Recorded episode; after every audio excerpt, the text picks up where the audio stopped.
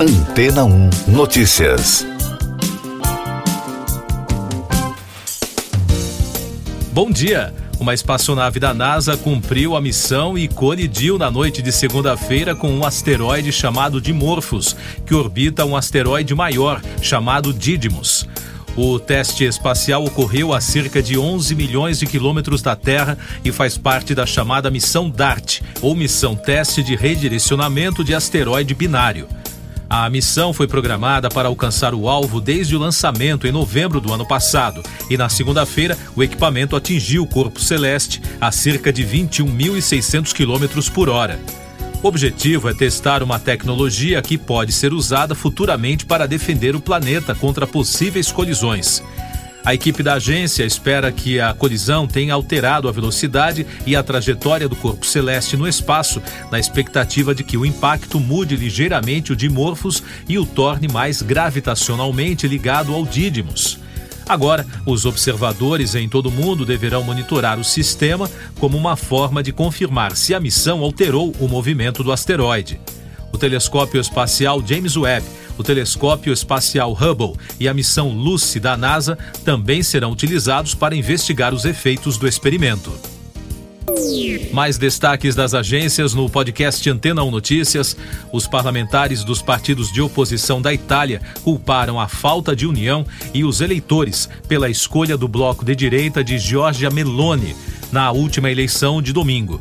De acordo com a imprensa italiana, os partidos de centro-esquerda e de centro que disputaram a eleição isolados conquistaram coletivamente mais votos do que a direita, mas a lei eleitoral favorece amplas alianças.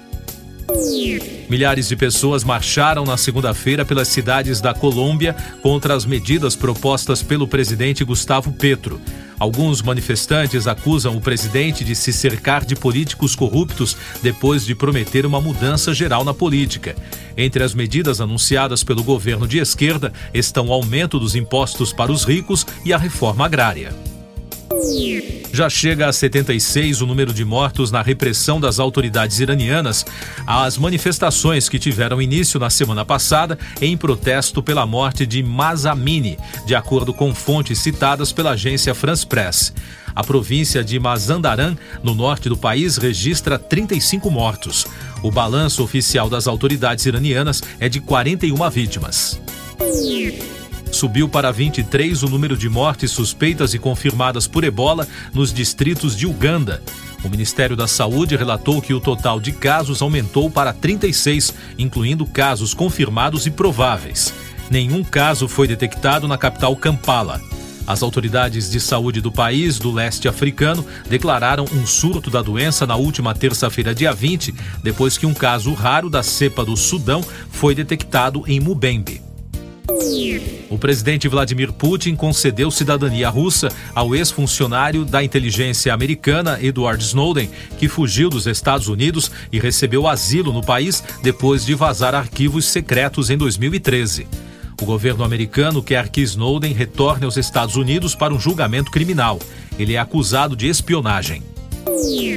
Eu sou João Carlos Santana e você está ouvindo o podcast Antena 1 Notícias, agora com os destaques das rádios pelo mundo de Londres, da BBC. James Earl Jones, dono da voz por trás do vilão de Star Wars, Darth Vader, de 91 anos, vai se aposentar. Em entrevista à Vanity Fair, o editor supervisor de som da franquia, Matthew Wood, disse que Jones estava pensando em encerrar esse personagem. Para futuros projetos de Star Wars, Jones teria concedido permissão para a Disney e a Lucasfilm usarem inteligência artificial e gravações de arquivo para recriar sua voz. Ainda da capital britânica, destaque da rádio Capital FM. A quinta temporada da série The Crown, que será lançada em 9 de novembro, vai retratar uma guerra entre o então príncipe Charles e a princesa Diana. O programa faz sucesso com uma narrativa dramatizada do reinado da rainha Elizabeth II. Segundo o Telegraph, o Palácio de Buckingham tentou proteger a reputação de Charles e observou que o momento não poderia ter sido pior, com a série saindo apenas dois meses do início de seu reinado. Dos Estados Unidos, dois destaques da rádio Fox News.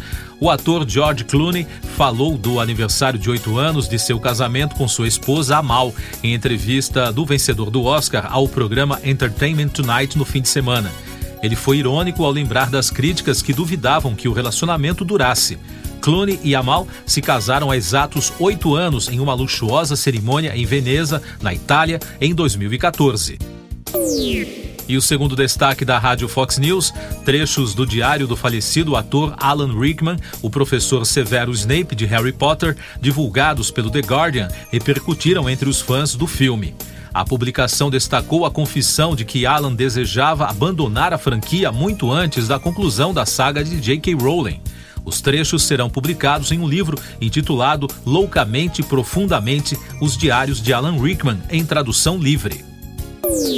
Siga nossos podcasts em antena1.com.br. Este foi o resumo das notícias que foram ao ar hoje na Antena 1.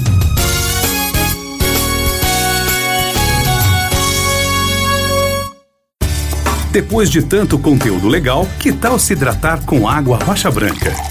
O consumo regular de água durante o dia traz benefícios para a saúde, como, por exemplo, manter a pele bonita e hidratada. Rocha Branca, da fonte direto para sua casa. Depois de tanto conteúdo legal, que tal se hidratar com água rocha branca? O consumo regular de água durante o dia traz benefícios para a saúde, como, por exemplo, manter a pele bonita e hidratada. Rocha Branca, da fonte direto para sua casa.